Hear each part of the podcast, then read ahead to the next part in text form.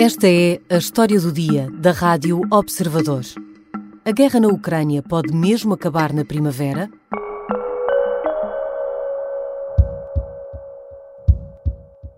The war will take some time, but my feeling is that by the end of the spring, this war will over.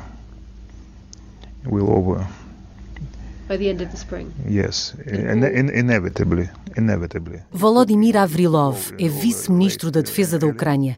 Nesta entrevista à Sky News, no domingo, perguntado sobre se seria possível a guerra terminar até 24 de fevereiro, quando fará um ano da invasão russa, apontou para a primavera como a data inevitável. It's, it's a maximum time they have by the end of the spring to exist on our territory. In, intuition. Intuição sobre o fim da guerra, mas também sobre outras vitórias que podem acontecer já em dezembro. Por exemplo, a recuperação da Crimeia.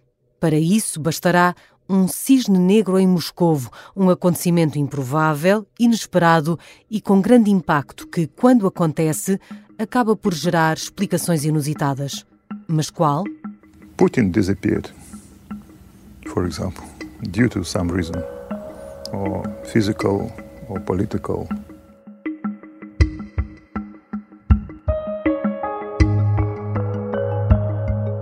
Esta ideia de que a queda de Putin, física ou política, pode afinal ser forçada por dentro a partir do Kremlin, está em cima da mesa quase desde o início da invasão. E mesmo que não seja essa a chave para o fim da guerra, outras contas podem apoiar a tese da primavera. O desgaste dos meios militares russos, a recuperação de território pela Ucrânia e o inverno gelado que Kiev pode aproveitar para partir as forças de Moscovo. Hoje vou conversar com Paulo Batista Ramos, professor de Relações Internacionais na Universidade do Minho. Bem-vindo, professor Paulo Batista Ramos. Uh, muito obrigado pelo convite, é uma honra estar novamente aqui. O vice-ministro da Defesa da Ucrânia está a ser otimista demais? Uh, penso que não. Acho que há um certo otimismo cauteloso da parte dele. Uh, penso que ele terá razões que nós poderemos depois discutir para achar que, enfim, até ao Natal terá parte resolvida e na primavera, quando acabar o inverno, ao fim e ao cabo, a guerra poderá estar terminada. Que razões seriam essas? Uh, estamos aqui, este otimismo está fundado no, nos avanços no terreno, alguma informação que a Ucrânia possa ter? Exatamente o que é que explica esta, este prazo definido pela Ucrânia? Eu, eu, penso que é mais o histórico da própria guerra. Uh, se nós pensarmos, uh, há, há seis meses para cá que praticamente uh, os russos não têm uma vitória, os ucranianos só têm vitórias, têm, já reconquistaram mais de 60% do território que tinham perdido para a Rússia, já necessitaram de os russos de iniciar novos processos de recrutamento. Há um enorme desgaste também do, do arsenal bélico da, da Rússia. E, por outro lado, a Ucrânia demonstrou que, apesar de ser mais fraco, aparentemente, não estar tão bem armado, também aparentemente tem obtido uh, resultados muitíssimo mais uh, positivos. Portanto, eu julgo que é mais uma análise realista para além da, da, propaganda e dos sustos que Putin de vez em quando gosta de pregar, uh, retórica, em termos de retórica, mais que outra coisa, a realidade diz-nos que sim, há razões para otimismo. Só uma nota sobre Kersten.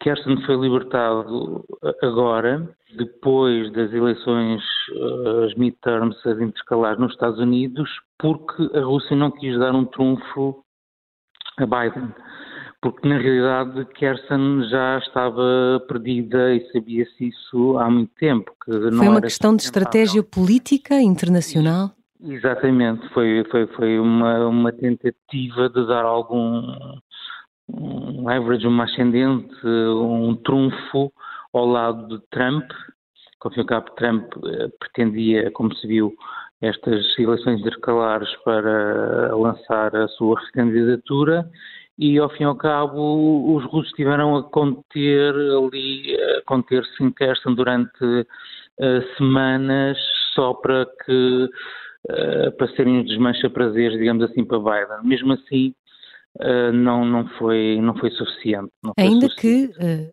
esconderam-no bem, então, porque a própria Ucrânia foi muito cautelosa na recuperação de Kherson, tinha aliás medo que fosse uma armadilha dos russos, aquela retirada mais ou menos inusitada. Sim, é, nós sabemos isto a posteriori, porque depois é divulgada informação sobre as comunicações o que é que estava a passar no terreno, etc. E, efetivamente, a Ucrânia tem sido bastante cautelosa, é uma guerra, ninguém quer morrer, e uh, eles temem, obviamente, todos os truques e mais alguns sujos que possam acontecer da parte da Rússia. Portanto, nem vale a pena falar para trás dos vários massacres que já ocorreram um pouco por toda a Ucrânia.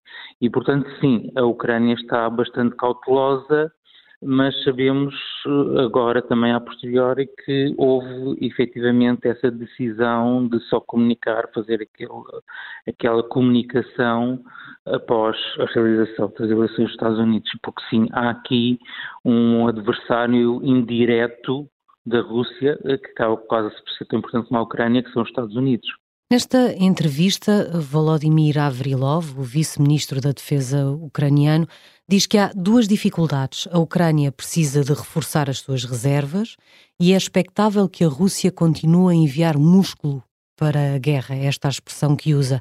Mas hoje o porta-voz do Kremlin disse que não está prevista uma nova mobilização de soldados.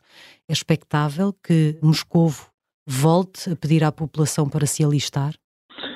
Uh, sim, eu diria que sim, não, não vão pedir à população, enfim, eles são forçados a ir para a guerra, como, como nós estamos a ver.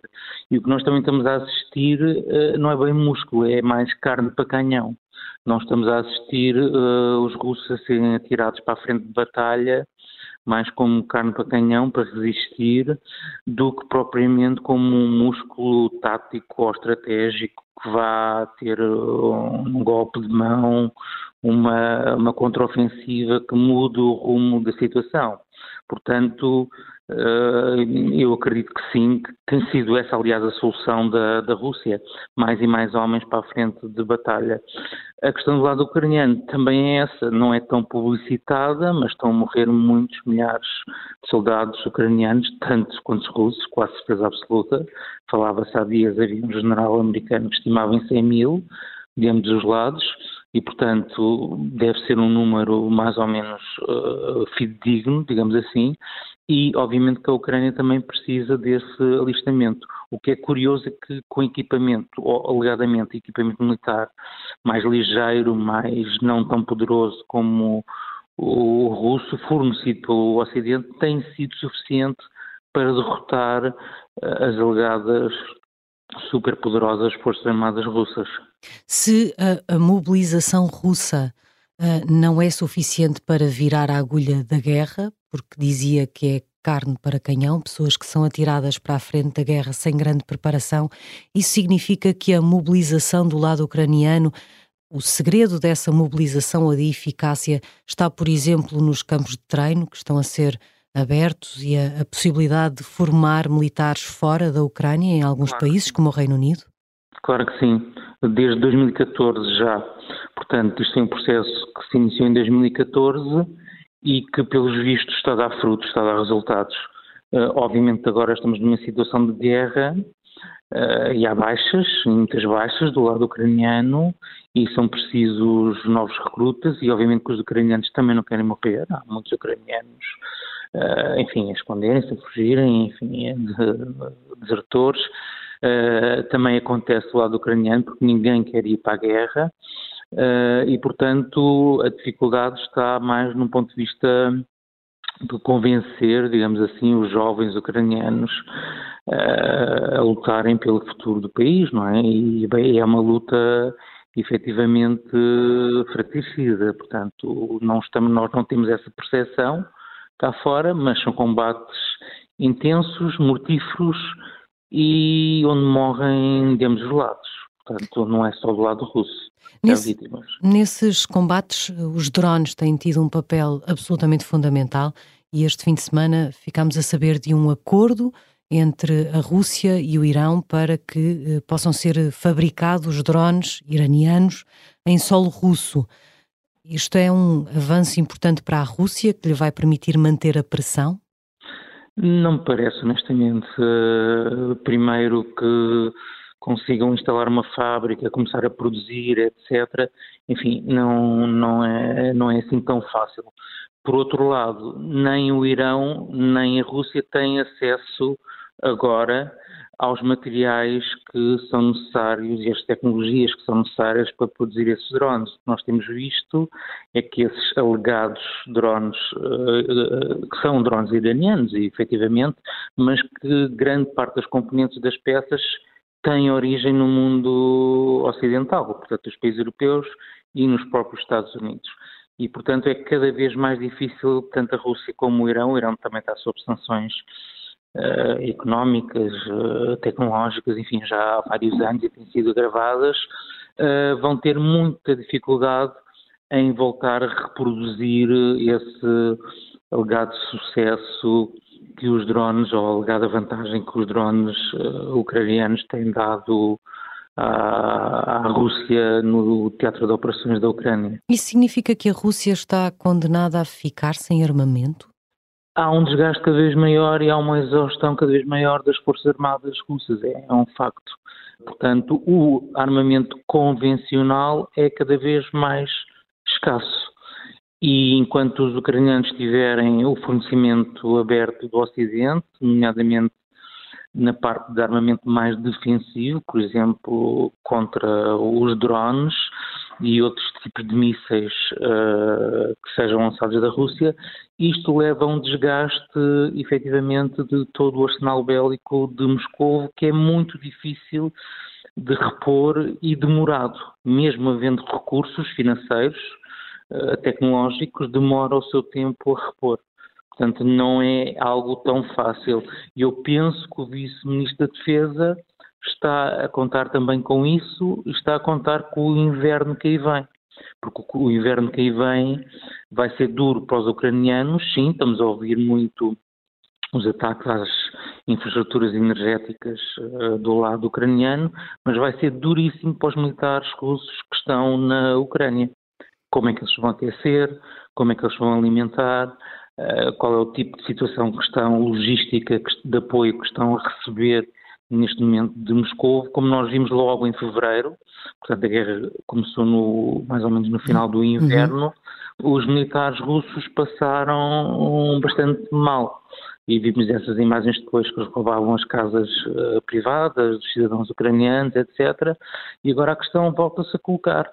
O, como é que estão as coisas do lado, logisticamente, do lado russo para enfrentar o inverno. Já vimos que os ucranianos já estão a preparar-se, já há tendas, já há centros de acolhimento, etc. Mais uma vez, uh, uma agilidade estratégica enorme da parte da, da Ucrânia em dar resposta uh, enfim, aos riscos que aí vêm. Uh, mas do lado da Rússia não se vê isso. Vê-se enviar mais militares e mais militares e pouco mais. Não há uma estratégia, uma estratégia, não há uma tática, não há uma inovação qualquer no terreno que nos vislumbre uh, que as coisas, que a maré vai mudar. Uh, you know, there is a phenomenon called uh, black swan. so unexpected event coming to calculations, nobody expected it to come. So I think uh, Russia can face a black swan in in the country, inside in Russia. O vice-ministro da Defesa fala também num cisne negro, um acontecimento inesperado, com impacto pouco provável, e diz que esse cisne negro que pode acontecer nos próximos meses na Rússia é Putin desaparecer. Sim, eh, eu eh, tendo também a concordar com o vice-ministro Uh, também já em outras conversas, precisamente com a rádio, o Observador, noutro, noutros momentos, uh, da mesma forma que eu falei do bluff uh, nuclear russo e a utilização da retórica nuclear russa que não iria levar a lado nenhum, antes pelo contrário, também acho que há a insatisfação no interior de, da Rússia é cada vez maior, não só entre a população, mas com, entre a elite, e eu não excluo a possibilidade também de um golpe palaciano que afaste uh, o Putin do poder do Kremlin no, nos próximos meses, digamos assim. Mas, mas, professor Paulo Batista Ramos, já se fala dessa possibilidade quase desde 24 de fevereiro, quando a, a guerra começou e a invasão começou. Uh, Sim, até agora não aconteceu. Sim, é um cenário sempre em cima da mesa que, que, se coloca, não é? Mas também a insatisfação, o nível de insuficiência social que existe na sociedade russa e a insatisfação que existe entre a elite, a grande parte da elite, como sabe, viu os seus bens sanções, apreendidos, etc. Outra parte da elite Uh, tem, nós temos visto tem morrido, não é? E, portanto, o nível de insatisfação uh, e de, o sentimento de rejeição de Putin também não seria o mesmo no início da guerra como é agora. Mas fala num é... afastamento físico ou num afastamento político? como diz uh, o vice-ministro da Defesa? Eles, uh, na Rússia estão muito habituados ao, ao, afastamento físico, portanto é o mais fácil. Um assassinato, e, portanto. E mais qualquer coisa, uma prisão, uh, enfim, faz parte do modus operandi de toda aquela elite da qual o Putin faz parte, aquele aparelho securitário militar, não é? Eh, já muitos falaram sobre isso e, portanto, não me admirava nada que houvesse esse, esse afastamento. É preciso lembrar que Putin tem períodos, já teve períodos, especialmente antes de 2014, de muito baixa popularidade entre a população russa. Eh, portanto, e muitas dessas iniciativas, principalmente em torno da Ucrânia, têm a ver com esse tentar uh, reerguer do nacionalismo ou do sentimento nacionalista entre a população para fazer esquecer uh, a sua má governação ou a sua má liderança, digamos assim, da Rússia. Portanto, não me admirava nada que os níveis de popularidade de Putin tivessem outra vez muito, muito baixos, como já aconteceu no passado. Então, afinal, professor Paulo Batista Ramos, quando é que a guerra pode acabar? Não sei, sendo otimista, eh, eu tenderia a concordar também com o vice-ministro da Defesa. Ministro de, da Defesa. Eu penso que este inverno vai ser decisivo. Eu julgo que os ucranianos vão aproveitar o inverno, precisamente como está toda a gente à espera de um, do impasse, de uma pausa uh, do, no inverno, eu penso que os ucranianos estão a preparar o tal Uh, estão a preparar ofensivas no sul, provavelmente em vários eixos, para fragmentar, para partir uh, as forças uh, russas. E que essa fragmentação, essa, essa desorientação, ao fim e ao cabo, que, que eles vão introduzir no processo de decisão dos russos no, no, sul do país possa conduzir efetivamente à derrocada final de, das forças ocupantes no, no território da Ucrânia. Obrigada, professor. Obrigado eu.